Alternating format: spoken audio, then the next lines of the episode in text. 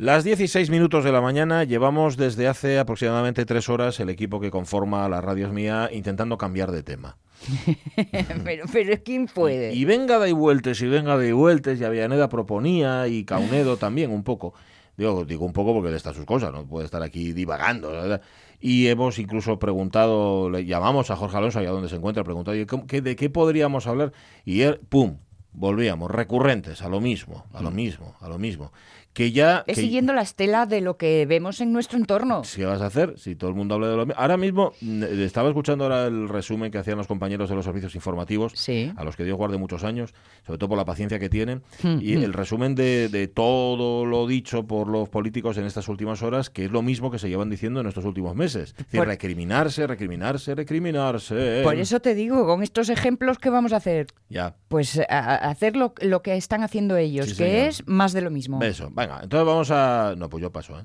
De, verdad, ¿eh? de verdad, te digo yo porque me además, bajo, ¿eh? ¿eh? Yo me bajo. El, mi, mi voto es secreto como el de todo el mundo, así que no voy a decir a quién no voy a votar. Eso no lo voy a decir, no saldrá de mi boca, porque de verdad que cansinos todo esto. Y lo malo es que apetece que haya no muchos votos. Mm, bueno. ¿Sabes? Si eso... Ya, pero no puede ser. claro, por una parte hay una parte de ti que dice, esto se merece un escarmiento. Y hay otra que dice, no, no puede ser, porque hay que ir, porque... Lo que no sé es todavía ah, si voy a hacerle caso a mi demonio o a mi ángel. que ah, tampoco sé cuál de los dos son. ¿eh? Decía yo, y decía, y ha vuelto a ponerse hombrera Sonia Avellaneda. Y Estas no, charreteras. es un demonio y un ángel que tiene uno en cada hombro. Uy, me, me, parecí como si fuera Rosalía. Estas charreteras que neneno. pues esas charreteras de Rosalía son mi ángel y el demonio. son el ángel y el demonio. Y uno le está diciendo no vayas a votar y otro le dice vete y vota, y vete y vota. Ahora que, no sé quién es quién, ¿eh? ¿Quién dice qué tampoco? O sea... No hemos querido dejarlo claro, cada uno que saque conclusiones. Exacto. Digo porque no, vale que agota lo de ir a votar cada 10 minutos, pero también es verdad que no ir a votar mm, queda como un poco, dices, va. Sí. bueno, cada uno que haga lo que quiera. y, en cualquier caso, lo mismo que tienes derecho a votar, tienes derecho a no votar. Así que que no, que no, os sintáis mal y que, y que el demonio no sea el ángel y el ángel sea el demonio. ¿vale? Que se inviertan los papeles. Ahora me queda claro que los electores mm, no hemos hecho bien nuestro trabajo y por eso tenemos que, repetir examen. Claro, nos están diciendo, oye, a ver si votáis lo ah. que tenéis que votar una puñetera vez, ¿eh? que no nos salen las cuentas. Como eh, soy yo la que tengo que cambiar de opinión, ¿no? Sí, claro. Para que salga otra cosa. Hay que hacer las cosas bien y hasta que no salgan bien, de aquí no salimos. Ya, ya, ya, ya, Así funciona. Pues nada, 10 de noviembre es. Sí. ¿Qué tenía yo? Tenía no yo algo el 10 de noviembre, ¿no? No sé. Tengo que mirar, igual, si debe haber función de ópera o algo. Sí, igual no puedes ir por la mañana, igual ¿no? puedo. igual me toca mesa electoral otra vez. Ah, ya. Que ya me tocó una vez. Esta es otra. Claro. ¿Pagaronte ya? paguen antes de empezar. Ah, bueno, por lo menos para que te animes. Así lo haces más Sí, lo que pasa es que la animación te dura una hora. Cuando te das cuenta de lo que se te viene encima y cuando estás 12 o 13 horas después ahí todavía contando votos, dices, madre mía, no me pagaron lo suficiente. ¿Y os llevaron pinching y eso? No. Vale. Eso yo tuve que ir a un bar que había enfrente. Se autogestiona eso. todavía lo estoy repitiendo, el pinching. Tiene mucha grasa. Es que yo fui una vez, mm, pero eran los 90 Ah. Entonces digo, a ver si esto ahora ha evolucionado. Había menos tradición democrática. sí, claro. Entonces, ahora ya en los 2000 y pico. Sí, ahora tradición, no, ahora tenemos Cayu. Bueno, ahora mismo. No sé si democrático, pero Cayu. Ahora mismo tenemos refalfio casi casi de votar. Bien, nuestra primera intención también era en nuestro Facebook, ya teníamos prevista la pregunta para hoy, cambiarla y hablar de elecciones. Pero como más o menos sabemos lo que vais a decir, sí. y, e insisto, estamos intentando cambiar de tema, pues es lo que vamos a hacer. Y es cierto que somos muy conscientes de la elegancia de nuestros oyentes ah, cuando se expresan en el Facebook. Pero igual es no mejor eh, es mejor no agitar el avispero, mm, porque este es tema sensible, ¿eh? No lo vamos a azuzar, vamos a dejarlo, vamos a dejarlo como está. No, no, bien, sí, sí, que ya nos está enseñando César Alonso que con las abejas y demás hay que ser prudente. Sí, señor, hay que tener mucho cuidadín que pique. Con todo lo que pica. Que pica si, las, si las provocas, además. A ver, hay que ser prudente también cuando te vas a hacer una foto, aunque claro, qué gracia tiene hacerse un selfie, un selfie del montón. Hay unas rapazas que se sentaron ahí en una... bueno, no hay más que en pericotadas. En ese sitio que yo siempre me he preguntado cómo no lo quitan. Digo, para que no se suba gente así que se pueden caer, ¿no? Esto es como la célebre historia de la barandilla en el, en el puerto deportivo de Gijón. Esta historia que contaba el periodista de Viña esto de que pusieron una barandilla porque antes no la había. Ibas caminando por el puerto deportivo, lo que era el antiguo muelle, y ahí estaba que tú en cualquier momento podías caerte. Claro, y entonces eh, pusieron barandillas, el ayuntamiento dijo, vamos a poner barandillas. Y escuchó Diony Viña comentar unos mm, clásicos de Gijón diciendo, ¿ves? Ahora ponen barandillas aquí, para que se suban los guajes, caigan y se maten. ¿No? Pues esto yo lo mismo. Si lo quites, tú no te preocupes, que ya van a buscar otra manera de subirse, de encaramarse y de empericotarse. Para hacer un selfie o para hacer el tonto. Em, el asunto, mm, un selfie de alto riesgo que se ha hecho, se ha hecho viral como todo esto, pero nos queríamos preguntar por lo que habéis hecho, que a lo mejor sí, igual os habéis hecho un selfie de alto riesgo. Vamos a hablar de fotos de autofotos en algún lugar especial. Fotos que os hayáis hecho en un sitio que sea guapo, en un sitio que sea monumental. Ya si tenéis la foto, pues mira tú qué bien, nos han puesto alguna. Por mm. ejemplo, nos ha puesto una foto Marce Gijón delante del Urrieyu, preciosa, una foto guapísima. Y la Abu, que luego le preguntamos, también nos ha puesto la suya. Si la tenéis, estupendo, si no nos la contáis y lo compartimos luego, bueno, ahora en el Facebook y luego en la radio, ¿vale? Y si queréis al 984 1050 48, llamad, llamad. Y se, os abrirá. Se abrirá. A ver qué hacemos. A ver, César. ¿Estás lista? Venga, ¿por qué no? Avanti, tota. Total. La radio es mía. Pachi Poncela. Algo hay que hacer hasta la una de la tarde. Algo hay que hacer. En algo, en algo, hay que echar el tiempo y aparte que a nosotros nos va el sueldo en ello. Ya puestos, vamos a hacer un poquitín de, conversación con los amigos. Claro, sí, porque hay buen rollo, ¿eh? Hay buen rollo. A ver, no yo os pido esto, verá lo que decía mi padre, ¿eh? Pide mil duros en aquella época. Ya, ya, ya. Pide 30 euros. Amigos, amigos, vale. Pero hasta ahí podían llegar las bromas. ¿eh? Pierdes les perres, pierdes el amigo. Totalmente. Como los libros, que tengo uno tuyo, por cierto, que ya lo acabé y me gustó mucho. Y todos los días digo, jo, tengo que llevarlo Sonia. Bueno. El de la lectora poco frecuente o poco habitual nunca sé cómo se titula. Frecuente, Me encantó. Y el final, sí. ¡buah! El final es brutal. Pero bueno, ya hablamos otro día. Oye, que está Caunedo los mandos, está Avellaneda mandando y también estoy yo. ¿Qué pasa? Está aquí Poncela.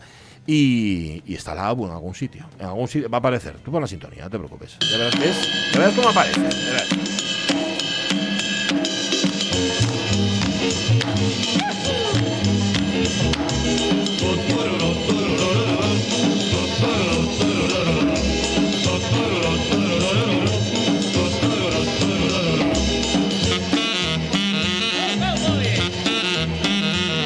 ¿Veis cómo apareció? Eso decíatelo yo. ¿Cómo estás, Abu? Buenos días. Hola, buenos días. Bien, bien. Oye, de momento bien. Sí. Voy a decirte, voy a decirte una cosa. La foto delante de la Santina es como una especie, ¿cómo, de, ¿cómo decirlo? De escorzo. Estás ahí como en un tres cuartos y, y con una cara muy bien, muy bien. No, no estás posando, quedaste muy natural quedó bastante natural. Muy bien. ¿Sabes qué pasa? Que no dejaban hacer fotos eh, a todo el mundo. Ya. Eh, le mandaban pasar deprisa, deprisa, deprisa. Ya. Cuando ibas a, bueno, a besar la medalla de la Santina. y, y, entonces dije yo, pues me voy a hacer una selfie que no conviene porque desarrugues, ya sabes. Hoy, hoy.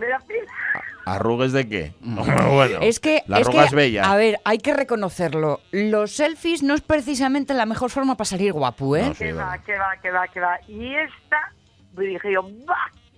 Digo, pues a mandarse a los nenos. Y, para que te vean, no, pero mm, yo creo, a ver, hay personas que salen mal en las fotos. Yo reconozco que no salgo bien en una. Y entonces lo que hago yo es poner caras raras y así dice, mira qué gracioso. pero José, yo tengo la intuición, por las muchas fotos tuyas que he visto, que tú sales bien.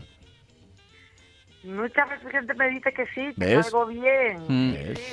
Pero bueno, yo la captura es un momento, un segundo de tu movimiento, de tu eh, y, entonces, pues hay realmente momentos horrorosos y otros guapos. Y si me, pero de todas formas, si me dejas ahondar en, la idea, ¿eh? abundar en la idea que decía el otro, sales bien y encima sales natural. Es decir, sales tú. No yo que tengo guapezca, esto de, ay, qué fotogénica, y luego ves la natural y meca meca. No, no, no, es que sales tú. Yo, yo para hacer esa foto retorcime toda.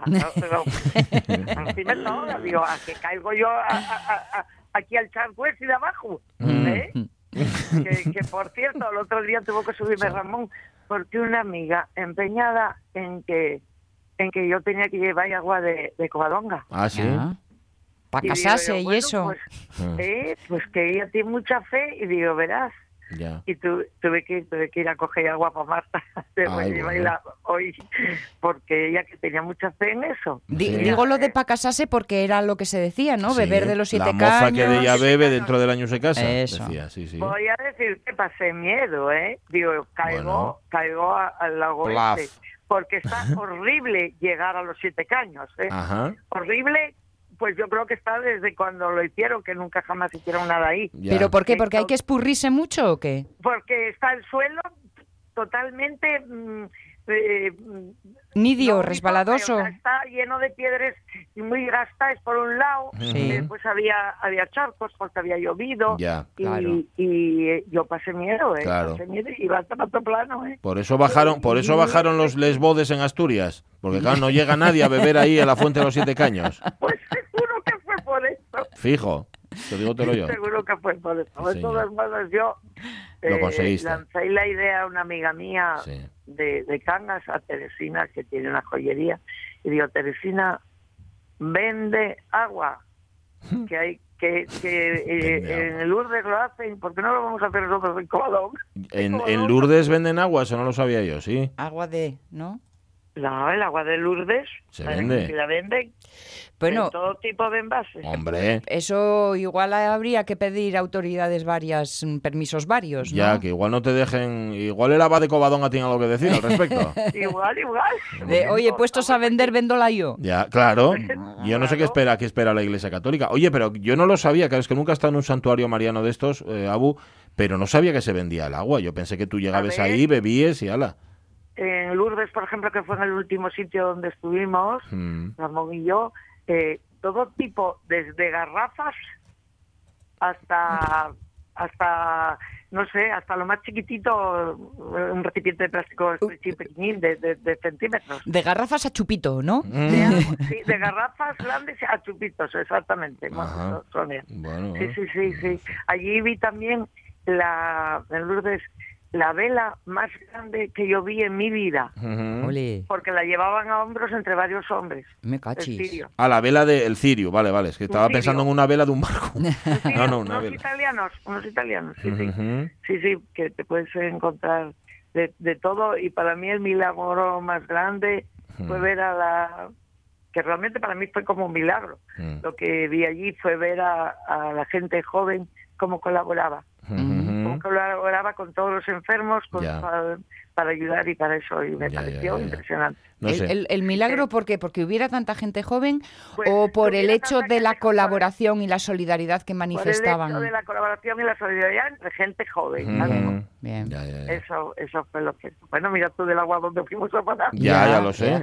Pero bueno, de una virgen a otra, tampoco creas tú, ¿eh? Sí. La gente Pues joven suele ser mucho más echada para adelante a la hora de ayudar, que es que cuando nos ponemos más reblincos y es cuando nos vamos haciendo mayorinos, que nos hacemos más descreídos de todo. Puede ser. Yo creo, ¿eh? Yo creo que, no sé, también, yo creo que también ahora, mm, es decir, pues me voy a estar un mes haciendo esto y tela, ¿no? Ya. Mm. Los colaboradores, para Ya, mí, ya. chapó. Bueno, eso está muy bien. Sí, porque la fe está bien, pero oye, echar una mano como es, a Dios Sí. rogando y con el mazo dando, ¿no? Exacto, exacto. Eso es, tú lo has dicho. Ahora et labora, ¿no ah, era esto? muy bien, eso ya en latín. Ah, Hombre, Ah, en en inglés. latín, ahora, ahora, madre Ahora mía, el labor- cuánto ah, hay un nivel. en este programa. Oye, pero esta- estaba pensando yo, claro, hablamos ahora de selfies. Bueno, en castellano Sí. se diría autofotos, porque Sí. ahora mismo tú puedes estar haciéndote fotos hasta, hasta repunar. De hecho, le hacemos fotos a todo. Pero acordaos de cuando hacer una foto o hacerse fotos era algo excepcional. hombre. Porque tenías que tener cámara para empezar y luego el sitio al que ibas o el- lugar donde estabas tenía que pillarte con la cámara a mano. Ajá. Sí. Es así, ¿eh? En mi casa, mm, mm, eh, uno de los entretenimientos cuando estábamos enfermos desde pequeños, recuerdo siempre que era como excepcional, pues para que nos entretenernos mamá nos daba el álbum de fotos. Ah. Ella, ella fue muy aficionada toda la vida a hacer fotografías. Tenía una cámara de las que había que poner en el, en el vientre y mirar por encima. Ah, sí, ¿Las qué buenas. Sí, Sí, bueno. sí, Qué pena que eso no se conservó, no sé qué fue de ella. Pero, y yo después tuve una cámara, y yo soy aficionada a fotos desde pequeñina, porque ya, ya me regalaron una cámara que pues que tendría ni ni, ni, ni siete centímetros, súper pequeñita. Madre Y mía. hacía, y hacía fotos chiquitinas, preciosas. Ajá. Y, y en ese álbum pues está toda nuestra nuestra vida de, de- pequeños. Y era, era, para mí la foto, yo viví siempre rodeada de, de, de, fotos. Esa cámara enana de la que estás hablando acaba de aparecer en mi memoria. Nunca más en la vida me hubiera vuelto a acordar. Que tenías todo, una Que fue uno de los regalos de comunión. Hmm. ¿Viste? Sí, señora. De, de piel la, la, funda. No me acuerdo de tanto, pero ahora al revivir aquel momento, me acuerdo que me pareció fatal. ¿El qué? Que me regalaran aquella cámara. Digo, ¿Ah, ¿a, qué estamos jugando? A ver, a mí si me queréis regalar una cámara de fotos que sea de verdad. Ah, vale, porque era, porque era, muy pequeña. Que no vale para nada, que va a sacar unas fotos enanes que luego nunca, no sé si llegué a revelar un mini carrete una vez y fue todo tan engorroso, tan pequeño, tan dije, eh, a mí o de verdad o de Jaime de este juego. Pues a mí me gustó. Yo ya te digo que la foto, una foto eh, que hice, creo que importante, que la tengo en casa. Algún día, si queréis, os lo enseño. Fue en, en, Francia, en Cannes, con la abuela del rey, ah. con Victoria Eugenia. Que le hice yo una foto a ella. Y a, y a los reyes eméritos, cuando eran cuando eran novios. novios. ¿Pero te hiciste una foto con ellos o les hiciste una foto a ellos? Y nos hicimos fotos con ellos y le hicimos fotos a ellos. bueno, pero eso es un documento. Pues yo creo que sí, tanto que mm. llevaré a Joaquín para que lo guarde. Bueno, a ver, no sé qué te dirá Joaco López, a ver si, si él considera, pero, pero oye, si la tienes, yo quiero ver esa foto, ¿eh? esas fotos. Sí, pues sí que las voy a buscar porque las tengo con todas las fotos que hicimos. Fue un viaje que hicimos en Preu, cuando yo hacía Preu, mm, eh, que hicimos a Italia, el viaje de estudios fue a Italia. Fueron 26 días, mira qué lujo de viaje y, y paramos en, en, Mónaco y en Monte Carlo. Y en Mónaco, pues eran, salían de misa mm. eh, Juan Carlos y Sofía, mm. en blanco y negro las fotos, por supuesto. Y, y después, eh, en la, y recuerdo que nos dijo la, la Victoria Eugenia dijo, estáis hablando muy alto, más bajo, más bajo, que no estamos en España. Ay, amigo, qué bueno. Sí, sí, sí, sí, sí fue, está borrosa, así un poco la foto borrosa. Ah, pero es un claro, estábamos todos apretujados, ya sabes, eh, de gente joven y así, y yo de las pocas que llevaba cámara yo. Claro. ¿eh? No, no, es que antes no era, no, antes no, era, habitual ni, ni, vamos. Común no era, ¿no? Bueno, pues claro. Y aún así... Tenía su morbo, aquello de no saber lo que estabas haciendo. Hmm. ¿eh? Solo... ¿Cómo iba a quedar? Claro, solo un mes después... Eh. Claro, a eso, eso. Solo un mes después. Y cuando ya no había arreglo, era cuando sabías que hmm. habías quedado con el ojo medio guiñado. o, que, o, que, se te había velado, cualquier cosa. Yo me acuerdo una vez, un viaje... ¿A dónde fue? A Túnez, creo que nosotros no teníamos cámara de fotos y comprábamos cámaras de usar y tirar. Ah, sí. Bueno, nos vendieron una caducada. y de Túnez, de aquel viaje, creo que tenemos tres fotos. Es una cosa bastante lamentable. Pero bueno, eso de eso tenía, tenía su emoción, revelarla y a ver qué salió, ¿no? Las de usar y tirar lo, usé yo mucho. Hubo una temporada que tiraba mucho de ellas. Yo también, yo también. Y ahora le hacemos. sí. y ahora es al revés, ahora le hacemos fotos a todo, a todo, absolutamente a todo. Pues sí, pues sí. Y después no tenemos ni una foto de nada. Ya, porque no las revelamos. Ya, es verdad, en papel, dices. Bueno, que hay, hay, quien sí lo hace. De hecho, Mar Vidal nos lo contaba el otro día, nuestra organizadora. Decía, yo me las, las revelo y me hago, me regalo, me autorregalo álbumes, álbumes al final del año. Dice, este fue mi año. Ya sabéis que además hay programas, muchos programas que se dedican a eso, ¿no? O plataformas online o tal, que les mandas. quería hacer yo un cursillo de eso, a ver. De revelado de fotos, Porque sí. ahí en Villa, en Villa Magdalena Mm. hacen cursos de, de, internet y también de, de saber manejar y pues esas, esas cosas de aprender a, manejar bien el móvil y, arreglar fotos y cosas de esas. A ver si lo hago. Luego enseñas. sí, sí, sí. de todos modos, ya te digo que para mí la foto después de ahí, de, por ejemplo, tengo un documento muy bueno que, que es la boda de Ramón y mía. Ah. Que en aquella época no había ya. quien te hiciera película. Ah, ah, en película. Claro. No fotos, película. Super 8, me imagino. El, Super 8, claro. Y ese, eso lo tenemos también, que va, también presta un montón. Hombre, claro. Dentro de seis meses vamos a hacer 50 años de mm. casados. ¿Y cómo lo vais a celebrar, si se puede saber? Pues mira, de momento no tenemos la más mínima idea. Ah, mejor. Improvisáis. ya, ¿eh? Porque Hombre, seis sí. meses ya. Hombre, Y sí. Ramón ayer que se lo recordé dice, "Mm, Eh, no Hizo- hizo así ruidín, ¿no? Hizo eh, así, como error, ¿no? Eh. Oye, No, parece que no está mucho por la labor. bueno, pero nada, oye, no sé, mm, si no lo hacéis vosotros, no os preocupéis que alguien os lo va a organizar. Tú por eso tranquila. Que alguien, bueno, no alguien- lo sé. Hombre, no, no, menos, Pues mira, ya, Hombre. total, bueno. con la Sí, cantidad pues de mira, yo fíos. con ir a comer ahí, Ya va, está. Tampoco pasa nada. Yo. Estas cosas o se celebran día a día o por mucha alegría que pongas a una jornada en concreto. Ya. ¿eh? Ya, yo creo que pasarlo bien y Eh, disfrutar juntos. exacto. Y ahora estamos pues en una época muy guapa, de que estamos los dos bien, que estamos solos y que estamos disfrutando mucho Pues sí, pues el uno del otro y eso es lo más para mí lo más importante. muy bien. Pues eso, de eso ¿eh? se trata. Tener una, una eso. Bueno, que, que, que lo de la celebración de Asturias, de los Astures en Cangas también, Bueno, ya vi fotos, ya ¿eh? vi fotos también tuyas, que estabas muy propia, ¿eh? Ojalá, o muy propia, muy propia. Que Eh. sepáis que me regaló Ramón el vestido que lo pidió por internet, ¿eh? Ay, mira qué detalle. ¿Por qué el vestirse no se vistió, eh? ¿Ves como si No, celebra? Mm. Celebra diario. Sí, teniendo, sí, sí. teniendo detalles Sí, sí, y sí. miminos. Sí, sí, sí. El, el- el adorno de la cabeza de lo que sobró de largo, cosillo Mm. y, y- y- Es guapísimo. El vestido, a ver, en la foto que pusiste tuya en Facebook, solo se te ve eh, lo- Nada, porque no quiero estar ahí molestando yo con fotos. la parte de no arriba. después. Pero es guapísimo el adorno, ¿eh? El adorno de la cabeza, estás genial. Sí, y pues, pues eso hice yo con lo que Mira. corté de largo, que era muy largo para mí. Y, y después fíjate que co- eh, mm, tenía eh, eh, dentro, en la cabeza, Mm. llevaba la coleta mía de cuando yo tenía 12 años, que me la cortó mi madre, Mm, me la cortaron y me, me la mandó a hacer un, un postito de coleta. sí. Y también llevaba en el medio el, el, el- el peludo de la mi hermana de cuando era pequeña. Llevaba el peludo de, de, de mi hermana Concha y mío.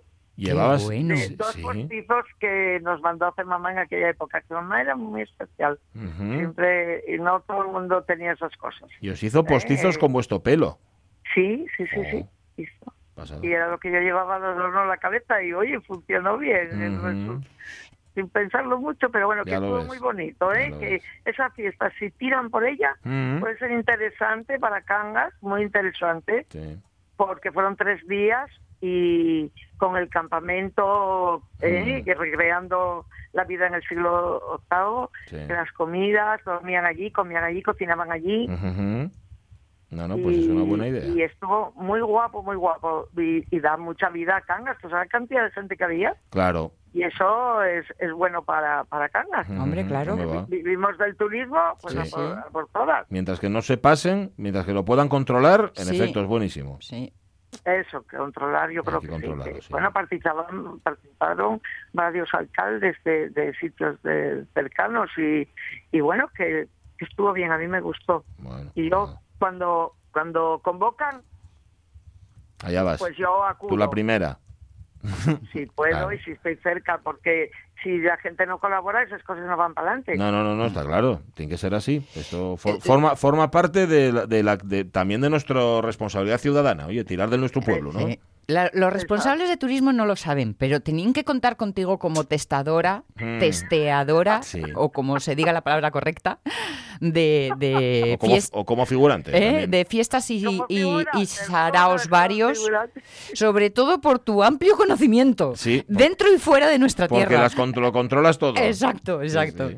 Ah, poco, poco. Bueno, poco Pero poco. como ya tengo Anda, muchos anda. años, pues ahí está todo. ¿No ves que, Y- que la administración tiene lo que llaman el, el, eh, cliente mm, eh, ciego, mudo? Sí. mm, Bueno, Sí, ese, este, el ciego. el que está como cliente, pero en realidad lo que está es evaluando eh, que la calidad de Bueno, los y locales. luego le preguntan, ¿no? A ver si... Y luego pasa su informe Mira, a la pues. administración. José, ya tienes trabajo. Pues sale.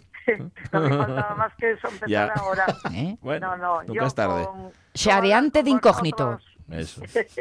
Solo hablar con vosotros un poco y no meter la pata ya es bastante. Bueno, bueno. Y si metes la pata no pasa nada, que la metemos nosotros todos los días 15 veces. O sea que tú tranquila. Tú por eso No, pues, tranquila. Pues, pues también, y mientras pues lo pasamos bien y, Pues sí, de eso se y ya, y ya Bueno. está. sí, sí. Cuídate mucho, Pues. José. Hablamos. A ver, que ahora como la semana que viene empezamos ya el otoño, empieza la temporada. El lunes te llamamos ya. Sí. El lunes, ¿eh? Tú tenlo ahí, tú apúntalo, que y el lunes a primera hora. Ya lo tengo apuntado. Ya lo tienes apuntado. Primera, bueno, primera hora. Damos la paliza. Me, ya me llamó ayer anoche Marisa diciendo, Mañana el último día, ¿eh? Uy, tiene, controladísima, chica. Uy, tengo secretaria ya casi. Qué bueno. Bueno, pues nada. Un día eh, venís a vernos las dos. Deberíais, ¿eh? Sí, sí, sí. Cuando ella llegó de Madrid ahora, que estuvo allí con los nietos y con la hija. Y, y, pasáis el programa aquí con nosotros. Claro, es pues para poder conocer a Marisa, es para que nos hagas ese favor. Claro. Eso está hecho, eso está hecho. pues nada, chicos. Vecinos. Buena semana. Hablamos el lunes, José. por llamar. un placer. Que, lo paso muy bien. Gracias por cogerlo. un besín. Hasta luego. Es que, claro, la semana que viene empieza ya el otoño, la radio es mía y eso implica que algunas secciones, algunos amigos se, se quedan durmiendo hasta el verano. Eso es. Durmiendo desde el punto de vista radiofónico. Bueno, porque es que las obligaciones del curso obligan a esto, no todos pueden. Y luego hay otros que se recolocan. Es el caso de la ABU, que pasa de estar los miércoles, hoy es miércoles, ¿no? Hoy a, sí, a los lunes. Momento. Bueno, las 10 y 32 minutos de la mañana. Oye, si contamos unas noticias, ¿eh?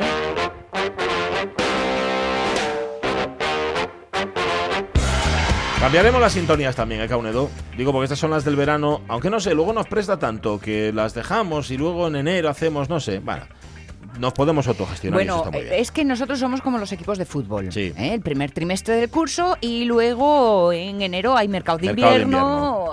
Eso. Y oye, a ver qué pasa. Nunca se sabe. A ver quién pasa la prueba de los tres meses. ¿eh? Claro. Eso tampoco igual hay que recolocar la alineación. Em, vamos a ver, uno de esos momentos en los que os ha pasado a todos alguna vez, el jefe se pone intensito. ¡Acabad con las pajas! ¡No me gustan las bajas! Hoy es domingo, función religiosa a las 8 en punto. Hacer las literas y vestidos. Revista de policía en dos minutos. Recluta cobo y recluta bufón. Señor, sí, señor. Señor, sí, señor. En cuanto acabáis con las literas, quiero que limpiéis los retretes, cagarrutas. Señor, sí, señor. Quiero que esos retretes queden tan limpios y estén tan higiénicos que la mismísima Virgen María pueda descargar allí con la cabeza muy alta. Señor, sí, señor. Ay, cuando se ponen marciales los jefes. Mira, se ha puesto marcial el jefe de los funcionarios franceses, que es ni más ni menos que el presidente, Emmanuel Macron. Se ha puesto a controlar a sus ministros y los va a controlar a distancia. Y, además desde una app, o sea, no es que les llame por teléfono, sino que va a haber una app que va a ser como el aplausómetro de Rafael Acarra. ¿Los va a monitorizar? Totalmente, totalmente monitorizados. Dice que eh, el gobierno suyo, esto lo dice el propio Macron, no es lo suficientemente moderno, no es lo suficientemente rompedor, las reformas se estancan, los ministros no avanzan rápido. Y dice, vamos a demostrarlo, para que no piensen que esto es una idea mía, ¿eh? que son cosas de Macron. No, señor, esto es verdad. Macron ha decidido valerse de una aplicación para teléfono móvil mediante la cual seguirá al minuto, al minuto, el avance de cada departamento, la puesta en marcha de cada medida y la eficacia de cada reforma. Con una app, con una aplicación. Por el momento esto va a afectar solamente, solamente a los ministros y solamente los miembros de la administración van a tener acceso, aunque, aunque dentro del equipo de Macron ya hay quien dice, ¿y por qué no lo abrimos al público? Es decir, que toda la gente en Francia sepa qué ministro va bien y qué ministro no está currando lo suficiente. Ya. Según apuntan varios medios franceses, cada ministerio tiene en esta app un espacio dedicado. Y dentro de este espacio, cada reforma aparece valorada en función de su grado de aplicación. Ahí entra el aplausómetro. Hay una barra de estado que va cambiando de color rojo a verde a medida que el, proyecto en cuestión va tomando forma en el ministerio. Vale. Si hay mucho rojo, mucho rojo, mucho rojo en la app, significa que trabajes poco. color rojo quiere decir es que trabajas poco. Y en efecto, lo que haces, bueno, no pero, estás haciendo gran cosa. Pero entonces no es un aplausómetro. Bueno, al contrario, es un abucheómetro. Quiero decir que depende lo que me está poniendo de manifiesto es tu grado de trabajo, no la reacción ante él. No, no, no, claro. Bueno, yo le llamo al aplausómetro porque me hacía más gracia. ¿Qué pasa? No puedo, no puedo decir aplausómetro, no puedo sacar a Rafael a colación, ni siquiera a Laura Pausini. Que, que, saco a Laura Pausini. Que me tenías confundido hombre, me tenías confundida. Eh, es eso. O sea, tú según vayas avanzando te quitan el rojo y va pasando a verde. Vale, Así funciona. El presidente francés, que es muy, es, es muy de esto, de apps y de estas cosas, dice que las nuevas tecnologías tienen que servir incluso en los procedimientos gubernamentales. Se lo dijo a los ministros. El pasado 11 de septiembre tuvo una reunión con ellos, tuvo un seminario más bien con ellos, que tela marinera. Dicen los que estuvieron allí que el tono de Macron fue bastante seco Eso es, Marcial, Vale. eres el más grande. ¿La fuente? Eh, varias fuentes, gente que estaba ahí dentro. Estefanía. Alguien que quedó, que quedó así ablucao. Eh, más o menos era como un profe riñendo a los alumnos. Les dijo, os podría haber cambiado a todos los que estáis en esta mesa. Se lo dijo además en español con acento francés. Muy bien, muy bien, sí. Os he mantenido, pero os he pedido que cambiéis. Si no cambiáis, yo os cambiaré. Ha dicho, tenéis dos meses para avanzar, comunicar y seguir la evolución de nuestras reformas, de vuestras reformas. Mejor dicho, ¿eh? no quiero bajas, dejaos de algo así, vino a decir, Sí. y les mandó a limpiar los váteres a todos ellos. Tela, ¿eh? O sea, que el presidente se ponga así de serio, ya me dirás tú. Claro que con él también se pondrán serios, ¿no?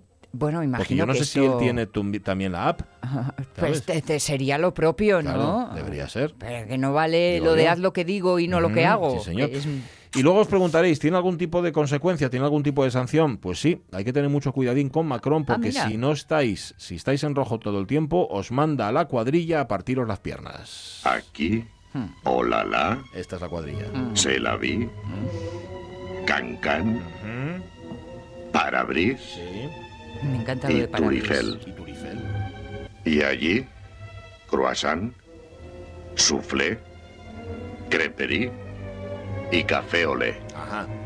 Ajá. Pues eso, esta es la cuadrilla que manda Macron a partir de las piernas al que al ministro que no cumpla. Me encanta parabris porque esa palabra em, Parabris. de pequeña solo la oía en mi casa, que lo ¿Decían decía mi padre. Ah, sí. Decía el parabris. Y no diría restaurante también, ¿no? Mm. Restaurante. Había pasado la infancia en Francia Ah, y entonces vale. tenía muchas cosas que le habían ¿Y quedado de charré? crío. ¿No decía charré? Eh, mm, pues eso no lo sé. En mi caso se decía charré. Charré, pero charré, el charré me suena más a mi madre, pero Sí. desde el asturiano. Sí, de aldea, de la Sí, charré, ¿no? De exacto, coger la charré y tal. exacto. Vale. Em, Bueno, mi- bueno, pues sí. no me parece mal, ¿eh? Puede estar Esto de te- que todos sepamos que están trabajando. Bueno, a ver, de momento lo va a saber el presidente y lo van a saber entre ellos. Bueno. Pero el público todavía no. ¿eh? Porque no vale hacer que parezca que y que no sea. Igual es de risa, ¿eh? ¿Sabes? Que igual lo hace para atemorizarles y luego es mentira, no funciona ni nada. Macron es muy así, este, es que en la intimidad vosotros no lo conocéis. Oye, mm, también puede ser que los ministros no sepan hacer dos cosas a la vez, que Ah. dicen que hay paisanos que no son capaces. Pero ¿quién ha dicho eso? Señor Twistle, esto es muy importante. Escuche. Discúlpeme, este juguete es imposible. Yo puedo hacerlo. Claro que no, nadie puede, es una trampa. Estoy seguro que puedo hacerlo. Claro que no. Déjeme verlo. Démelo. Creo que los colores giran en torno a un eje, así que las piezas del centro jamás se mueven. Si el amarillo está al centro, es el lado amarillo. Si el rojo Ajá. está al centro, es el color rojo. Entiendo. Así que Claro. puede ir más despacio. Podemos seguir así todo el día porque no creo que pueda hacerlo. Claro que sí. no lo hará. No, no va a ser capaz, no va a ser Mm. capaz y es capaz de hacerlo porque es Will Smith y Will Smith es capaz de hacer incluso el cubo Rubik. Sí. ¿Tú eres capaz de hacerlo? Mm, Dos líneas. Yo la tercera nada, nunca nada, pude nada. ni supe. Bueno, y no optabas por la solución fácil, ¿no? Que era desmontar todas las piezas. y- que quién lo hacía. No, optaba por la solución más fácil. Ajá. Patearlo. ¡Pomba! Ahí está. ¿Queréis un cubo Rubik? ¡Hala! Ahí lo tenéis. Bueno, han pillado, y esto es serio, a un conductor que estaba al volante resolviendo el cubo de Rubik. La Dirección General de Tráfico puso en marcha ayer una campaña especial, atención por si no lo sabíais, Cuidado, ¿eh? para controlar las distracciones al volante. Porque las distracciones provocan una, uno, perdón, de cada cuatro accidentes de tráfico mortales en nuestro país. En realidad están mirando qué lleváis entre las manos y buscando vuestro móvil. En el marco de esta iniciativa, también sensibilizadora, el organismo ha compartido en sus redes sociales un vídeo que ha dejado atónitos a algunos usuarios. Se trata de una grabación captada por las cámaras de un helicóptero de vigilancia que muestra cómo un conductor intenta resolver un cubo de Rubik mientras está circulando. Esto no solo implica retirar la vista de la carretera, sino que también le obliga a quitar las dos manos del volante. Y esto lo hace reiteradamente durante varios segundos cada vez. Sin duda, una temeridad que ha causado indignación. Hombre, Si bien es muy poco habitual ver a alguien al volante con un cubo de Rubik, es aún demasiado frecuente eh, encontrarse a los conductores con el móvil en la mano mientras circulan. Según datos de la DGT, usar el móvil al volante multiplica por cuatro el riesgo de sufrir un accidente. Está calculado que circulando a 120 kilómetros por hora, escribir y enviar un WhatsApp requiere unos 20 segundos. Esto significa recorrer 600 metros sin mirar la carretera. 600 metros sin mirar la carretera. Algunos estaréis pensando, hombre, pero ¿quién hace esto? ¿Quién hace esto? Bueno, Asina, asina. sí. No tenemos, eh, eh, hemos perdido el sentido del riesgo y del Es peligro, cierto. ¿no? Es, es- es triste, pero es así. En fin, haciendo un cubo Rubik, con una multa no se arregla, ¿eh? Hmm. Con una multa no lo arreglan. Yo creo que hace falta algo más severo, algo del tipo... Pero bueno, tú eres tonto, chaval. Bueno, Hmm. eso para ir empezando, luego ya veremos.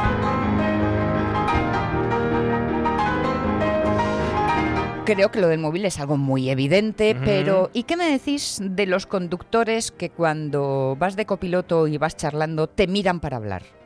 Ah. digo, ¿qué falta hace? Bueno, bueno. O miran el paisaje. Así, mira, Y- mira lo que hay ahí. mira. Yo conocí a uno que era muy de mira, mira, mira, mira. Bueno, y así no hace fotos. Y vas con el corazón aquí eh, Mm. en la garganta a decir, pero vamos a ver. Ujú. Y mucha culpa de esto la tienen las películas. Ah, bueno, sí. Fijaos en las películas Claro. cómo dejan de mirar a la carretera en muchas ocasiones y durante largo rato. Es que no van conduciendo a las pelis, es de mentira. Ya. En, la otro- en la- en la vida real es auténtico. Pero uno cree que eso es lo que Ya. se puede hacer. Bueno, y como son tantas cosas, que pensáis que lo de las pelis es cierto. Sí. Y no lo es, es mentira, falso todo. Es que me cae a mí Michael Nyman, y si me gusta música me encanta. Bueno, hoy es 18 de septiembre, quedan 104 días para que termine el año. En el 795 se produce la batalla de las Babias. El Emirato de Córdoba nos dio pal pelo. Eso sí, el rey Alfonso II consiguió escapar y el emir Ixem, que le tenía bastante tirria a los Astures, murió inesperadamente. No en la batalla, sino en Córdoba, que es donde estaba.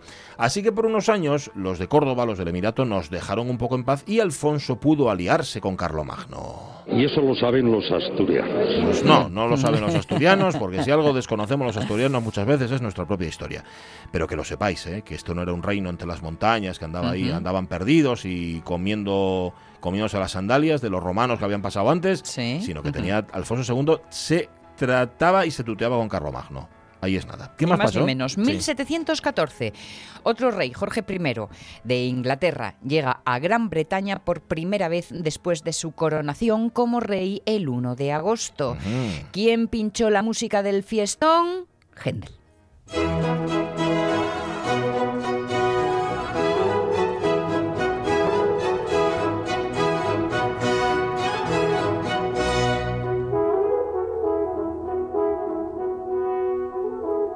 Bueno, Händel pinchó mucha música. Esta es la música acuática, esta es posterior, ¿eh? Eh, hemos hecho un poco de trampa. Pero te pasaba una cosa con Händel, del que hablaremos dentro de unas semanas, porque echan Rinaldo en el Campo Amor y eso mola mucho. Echan Rinaldo, me sí. encanta. Bueno, pues Händel, claro, tenía una, una ventaja, es que este Jorge I Sí. era alemán, era de Hannover, y este hombre, Händel, había trabajado para él cuando estaba en Hannover. Y dice, miel sobre hojuelas, A se viene el Inglaterra. mío bien. Sí, sí, sí, y vamos, anda que no lo conocía bien, y anda que no hizo negocio. ¿eh? Bueno, mm, casi un siglo después, en 1812, se extingue el incendio de Moscú, provocado por los ciudadanos para impedir la entrada de Napoleón y sus tropas. Se estima que tres cuartas partes de la ciudad de Moscú fueron destruidas por el fuego. Ya de lejos, antes de entrar en Moscú, Napoleón notaba que algo no iba bien. Es lúgubre. No se mueve nada. Es muy raro. No se ve a nadie para defender Moscú. Se diría que el zar ha abandonado la ciudad. Bueno. Qué falta de valor. Ah, Alejandro es astuto. No cobarde. Esto no presagia nada bueno. Pues no, señor. De hecho, Minus valoraron a los rusos y pasó lo que pasó, que al final Napoleón salió, Mm, iba a decir con- con el rabo de las piernas, pero suena fatal. con las orejas gaches. Con las orejas mejor así, ¿Eh? mejor con las orejas. Seguimos en el perro, pero... Eso, mejor, sí, mejor orejas que rabo. ¿Qué más? 1919, Países Bajos concede el derecho a voto a las mujeres hace solo 100 años. Fiero soldado con faldas soy, en pos del derecho del voto Voy. Sí, Que adoro al hombre, no hay ni que decir, pero todos juntos son inaguantables. Señora Van. Hoy Y por las separado. cadenas hay que romper, en dura lucha por libre ser, y nuestras dignas sucesoras cantarán al ser mayores. Por sí, vota la mujer. Me parece muy bien, pero ya Es que Mary Poppins, sí, en efecto, sí, Aitana Castaño. Poppins. También conocida como Mary Pompis. Depende, hubo- oye, tuvo temporadas en las que cogía... Depende de la edad. Claro. Igual por la igualdad en el vivir y en el vestir también. Tenemos todas que luchar en guerra sin cuartel. Ahí está. Es un poco sorprendente. Yo cuando rescaté Mary Poppins ya de mayor, digo, coima, no me acordaba yo de este punto. Ah, sí, ¿eh? reivindicativo de las sufragistas. Es que Sí, es por la sí, sí. época. Sí, además, claro, ¿no? claro, exacto. En el año 31, Japón invade Manchuria. Mm. ¿Cuántos recuerdos nos trae Oh, este sí. nombre? En 1902, el tratado chino-ruso por el que Rusia se compromete a abandonar Manchuria. Manchuria, hombre. ¿Cómo Manchuria? Manchuria es cuando te cae un llamparón. Manchuria, Manchuria es un territorio. Manchuria es un llamparón. ¿Te cae? ¡Que te cae! Fernández. Venga, tirar para adelante. Sí. Ponme el siguiente corte, Kike, para recuperar. Qué tiempos aquellos, ¿eh? Qué tiempos aquellos que... Fantástico. Y ahí lo tienes de concejal. ¿eh? A lo alto que llegó después de haber dejado este programa. Además fue todo... ti, ti, ti, fue... Entre Manchuria y eh, Itza Halley, Isaja, hombre, que, que caía siempre. Oye, y los hermanos Mongolfire, también. que eso también eran, también eran buenos. Un beso desde aquí, Luis Fernández. Sabes que te queremos mucho. ¿Qué más? 1960, ¿Qué Fidel pasó? Castro llega a Nueva York como jefe de la delegación de Cuba ante las Naciones Unidas. Allí habló alto, claro y mucho. Sí. A las 3 y 50 de la tarde, hora de Nueva York, del día 26 de septiembre de 1960, Fidel Castro se dispone a pronunciar el histórico discurso que representa por vez primera la voz rebelde de los pueblos de América Latina. Cuba no era el primer país agredido. Cuba no era el primer país en peligro de ser agredido. En este hemisferio todo el mundo sabe que el gobierno de los Estados Unidos siempre impuso su ley. La ley del más fuerte. Desaparezca la filosofía del despojo y habrá desaparecido la filosofía de la guerra. Desaparezcan las colonias. Desaparezca la explotación de los países por los monopolios. Pues hablaría mucho o poco, pero el caso es que morderse la lengua no se la mordió, ¿eh? No. En el año 60. Ahí que, que vamos, Hmm. Fidel Castro era el, el proscrito número uno. Ir a la ONU a contar esto, hay que tener valor también. Bueno, y en el año 81, 1981, la Asamblea Nacional de Francia vota por la eliminación de la pena capital, pese a algunos nostálgicos. Pero dejadme, ay, que yo prefiera la hoguera, la hoguera, la hoguera, la hoguera tiene, qué sé ¿Qué yo, sé yo? Hmm. ¿Qué sé yo? que solo lo tiene, la hoguera. Nada más. Y, yo tengo un problema con eh, algunos conceptos y, y- y, ¿cómo decirlo? La- instalarlos históricamente en su momento adecuado. ¿no? Ajá. Hay cosas que me bailan y que...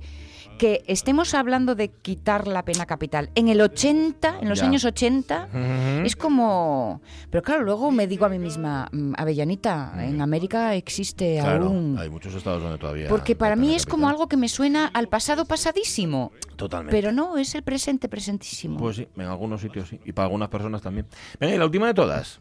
Pues nos vamos al Claro. 2012, cuando en Madrid se moría a los 96 años Santiago Carrillo, el político comunista español al que muchos creían inmortal. Se lo fumó todo y además hacía proselitismo.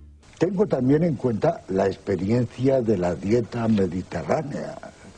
Vosotros acordáis que durante muchos años la dieta mediterránea fue algo sí. proscrito. Horroroso. Y ahora resulta que los médicos que antes decían que eso era muy malo, dicen que es muy bueno. Y como los médicos pueden equivocarse, pienso que cualquier día, cualquier día va a salir un médico original que nos diga pues que el tabaco al fin y al cabo no es tan malo. Don Santiago, te- creo que no, creo que no. Pero esto se decía en tiempos en los que en la tele se fumaba. Sí. Te ibas a una tertulia y aparecían Sí. fumando todos. Y entre ellos Carrillo, que se fumaba lo de él y lo de los demás. Bueno. El mundo de las utopías y el que tiempo. Eh, sí, era un utópico. Carrillo. Las 11 menos 10, Gocho Asturcelta. A ver. Pues mira, coinciden varias cosas, varias circunstancias. El concurso nacional de Gocho Asturcelta, que cumple 11 ediciones, y el quinto mundial de Maneshu del Gocho Asturcelta, que se celebran los días 21 y 22 de septiembre. Pero además de hablar de esto, queríamos llamar a la Asociación de Criadores de Gocho Asturcelta justamente por algo que ha salido en los medios últimamente y que se ha dado en llamar la crisis del embutido asturiano. Eso es. José Manuel Iglesias, muy buenos días. Hola, buenos días. José Manuel es el vicepresidente de la Asociación de Criadores de Gocho Asturcelta. Mm, ¿Crisis qué crisis? ¿De qué estamos hablando, José Manuel? Pues eh, no lo sé, realmente no, no sé qué es la, la crisis, ¿no? No sé... mm, nosotros tenemos eh, gochos, tenemos gochos en los prados, Sí. estamos igual que el año pasado, que el año anterior, y a lo mejor la crisis eh, puede ser más, no sé, han tenido alguna crisis porque están compitiendo por los mismos cerdos que los chinos, aparecen nuestros nuestros industriales, ¿no? Ya, sea, justamente quienes hablan de esa crisis son, eh, tú lo has dicho, José Manuel, los industriales, quienes se dedican a la fabricación del embutido. Que claro, lo, parece que lo razonable, y es por donde vais vosotros, es, oye, si tenemos, si, si hablamos de embutido asturiano, ¿por qué no utilizamos el gocho asturiano? no? Gochu caseru. Claro. Claro, es que en el embutido pasa una cosa curiosa que hasta que no ha surgido este tema no nos nosotros en la asociación no, no lo entendíamos. Ujú. Y es que todo lo que se comercializa como embutido asturiano, como chorizo de Asturias, como morcilla de Asturias, incluso y aunque nos, se nos abran las carnes como chosco de tineo, Ajá. todo eso se hace 100% con cerdos de fuera de Asturias. Pero que no han visto Asturias nunca, que ya entran en Asturias muertos y, y congelados. Entonces, eh, claro, hablar de crisis del embutido asturiano, pues podríamos hablar de que llevamos como 20 años en crisis del embutido asturiano, si queremos hablarlo así. Los consumidores que somos unos inocentones se nos ponen los ojos redondos. ¿Cómo que no son asturianos? ¿Cómo que vienen de fuera? Nos Claro. preguntamos. Sí, no, no, ahora nos hemos dado cuenta, nosotros los que estamos más o menos en el sector sí lo sabíamos Ujú. y nos, siempre nos extrañaba mucho, ¿no? Siempre nos extrañaba mucho que la gente pidiera sidra de Asturias con manzanas de Asturias, ternera asturiana con ternera asturiana, pero sin embargo el chorizo parecía como que les daba igual. Ahora nos hemos dado cuenta que es que la gente no lo sabía. Y, y afortunadamente ha tenido que ser los industriales los que salieran ellos a la palestra a decir que ellos compran todo fuera de Asturias. Han sido ellos los que lo han dicho, con lo cual no hay, digamos, la duda de este por qué lo dirá o, o este que, que será. Pero bueno, por hacer de abogado del diablo, José Manuel, ¿hay gocho asturcelta para tanta gente? Es decir, ¿hay, hay suficiente gocho como para que la industria, como para aba- abastecer a la industria del embutido en Asturias? No, no, no, no, No claro hay. que no. Pero sí, pero puede haberlo. Es un tema de oferta y demanda. Nosotros tenemos los gochos que, que tenemos con la demanda actual, porque ellos lo compran fuera. Si lo que quieren es mm, tener más gochos, nosotros queremos más gochos. Vale. Es un tema, es un tema de oferta, oferta y demanda. Bueno, entonces, siguiendo en la línea de abogado del diablo, ¿será que lo vuestro y más caro y por eso nos lo compran? Claro. ¿O será que llegue mejor? Porque a mí lo que me asustó de toda esta crisis es que están compitiendo con los chinos por los gochos. ¿Qué gochos traen para hacer el chorizo asturiano? ¿El mismo que usamos para el cerdo agridulce? Ya. Qué jodido, ¿eh? Pensar eso. Ya, ya, ya. Sí, ¿Qué calidad de cerdos están importando Mm. para que estén compitiendo con los chinos? ya.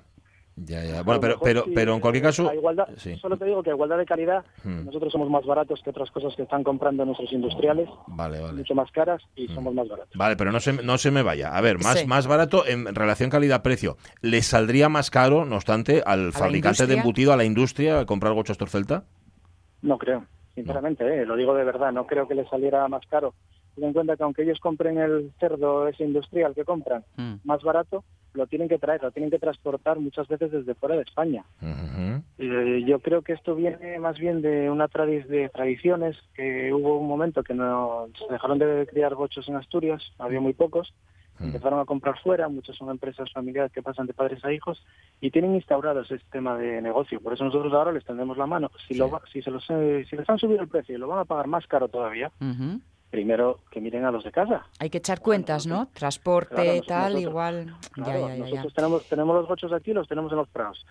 Si les van a cobrar más, van a competir con los chinos, primero que miren lo de casa. Cuando acaben lo de casa, pues podrán hablar, oye, tenemos que salir fuera, pero de momento no acabaron lo de casa ellos. ¿eh? Claro, hasta ahora la producción de gocho asturcelta era muy muy natural porque no era masiva y lo- los gochos andaban por el prado, tal cual. Bueno, todas estas cosas que le daban esa especial calidad con la grasa bien metidina, entrevenadina, tal, todas estas cosas. Si empezamos a grandes números, ¿esta forma de criar va a cambiar? Eh, mira, hace, adelantándose a este problema, que no sé por qué has alzado ahora, hace cosa de un año y medio, uno, un productor que es también comercializador, nos pidió la posibilidad de hacer un- dos marcas con gocho asturcelta y mezcla, y luego una marca con gocho asturcelta eh, cerrado. Nosotros entendimos que efectivamente que podía ser que el mercado necesitara gocho asturiano que no estuviera en estas condiciones de, de cría, y esas marcas ya existen. O sea, es simplemente Vale. eh, no, no sé, no sé muy bien lo que pretende Asincar con saliendo a la palestra ahora con este tema, porque esto se, se veía, se sabía, o sea, la peste porcina no ha explotado la semana pasada, Sí. eh, el tema surgía, nosotros siempre estuvimos tendiendo la mano, siempre a su disposición, pero con todo esto que ha surgido todos estos días, de momento nosotros todavía no nos han llamado para preguntarnos cuántos tenéis, o qué es lo que necesitáis, o, o sea, no sé muy bien qué es lo que pretende Asincar sacando todo esto a la palestra, pero pero desabastecimiento nosotros tenemos ocho. Porque es cierto que en la base de todo esto está la peste porcina que ha estado arrasando, no en nuestra tierra, por suerte. Bueno. Oye, em, por mirar de reojo y teniendo en cuenta además que también van a estar presentes en el quinto concurso mundial de manesio de Gocho Asturcelta, ¿qué están haciendo los, los gallegos, los vecinos gallegos con su porco celta? ¿Abastece a la industria gallega del embutido o no? ¿O también estos van a compiten con los chinos? No, no. A mí me dan una envidia insana. Han Ah. empezado mucho más tarde que nosotros la recuperación. Sí. Tienen el apoyo de sus industriales, compran porco galego. Su administración les apoya a muerte. Y ya producen mucho más que nosotros en que el gocho. Y van como un tiro. Y es un animal muy parecido a- al nuestro respecto a rentabilidades, a rendimientos, a tiempos de, de cría. Ya les ya digo, cuando vamos y nos reunimos con ellos, tenemos muy buena relación con, con Asoporcel, Asociación del Porco Gallego, eh, nos da una envidia insana. insana. Incluso Vemos recuerdo progresión de ellos y- Recuerdo en este programa como José Manuel Iglesias nos explicaba que incluso podríamos tener jamones en Asturias porque el gocho asturcelta tiene unas características que permite poder curar jamón en una tierra tan húmeda y fría como la nuestra. Claro que sí. Nosotros ahora, desde nuestra última entrevista, nosotros ahora tenemos una marca que es 100% raza autóctona, que es el tope de calidad en porcino en España. Es una marca que no nos damos nosotros, a diferencia de otras marcas. O sea, eso es una marca que da el Ministerio, que no le ha dado el ibérico, que solo tenemos nosotros y el porco galego como producto de altísima calidad. No hay más. O sea, no hay marca de más calidad en España. Y entre, entre las características para que nos la dieran era esa, era la de los jamones. Nosotros muchas veces, eh, cuando contamos esto ahora, eh, la gente dice, eso tiene que ser mentira, no puede ser. Pues es que lo triste es que es así, es que Ya. es que no, no tenemos embutido. Cuando tu carnicero va y te vende, Mm. el pobre hombre sí puede creer que es que es de un cerdo de aquí, pero realmente ese cerdo puede ser chileno, fácilmente. Muy Bueno, va a ser, eh, por decir cosas más amables, el concurso y, eh, los dos concursos, el Nacional de Gocho Asturcelta y el de Maneshu, se van a celebrar, recordemos, este 21 y 22, este fin de semana, en el mercado de ganados de Pola de Siero. Por cierto, que va a haber un enfrentamiento ahí, un duelo de altura entre el porco celta, entre pantalones y cesario y Lolín, ¿no? Va a haber ahí, va a haber ahí lo suyo. Sí, vamos a ver, vamos a ver qué tal nos llevamos con, con los primos, pero vamos, va a ser un, un duelo. Los ganaderos de, de Gochos de Delta están, la verdad es que muy motivados. Es, es una motivación más, ¿no? Entonces están preparando mucho el concurso de manejo, tomando, entrenando. es- Bueno, este año va a estar realmente interesante eso. Bueno, pues no os, lo, no os lo perdáis. Disfrutar de algo tan nuestro como es el Gocho Asturcelta y esperemos que siga entrando cada vez más en nuestra, en nuestra vida cotidiana. En la nuestros lógica, ¿no? por ejemplo. En el camino de la lógica. José Manuel Iglesias, vicepresidente de la Asociación de Criadores del Gocho Asturcelta. Muchísimas gracias una vez más. Un abrazo. Muchas gracias a vosotros. Buen día, buen fin Luego de os, cuento, luego os cuento quiénes son Pantalones y Cesario y Lolín, Vale. porque esto viene de contado. Por cierto, que le dan premio por difusión y apoyo al Gocho Asturcelta a nuestro compañero Apola. Ah, Claro, claro. compañero de la Quintana de Pola. Sí, Grandísimo Pola, que siempre dice, José Manuel, dicen desde la asociación, colabora en todo lo que les propone. Pues es una buena oportunidad para ir mm, Ujú. eh, que se nos vaya haciendo más afalladizo, Pues ¿no? sí, más sea, cercano, claro. más eh, de tener tener un lujo de este tipo y no explotarlo. Ya. Esto solo lo hacemos los y asturianos. luego decimos, qué listos son los gallegos, qué listos son los gallegos, no, igual ya que somos bobos nosotros, puede ser. Las noticias de las 11 están ahí, que pasen, que pasen.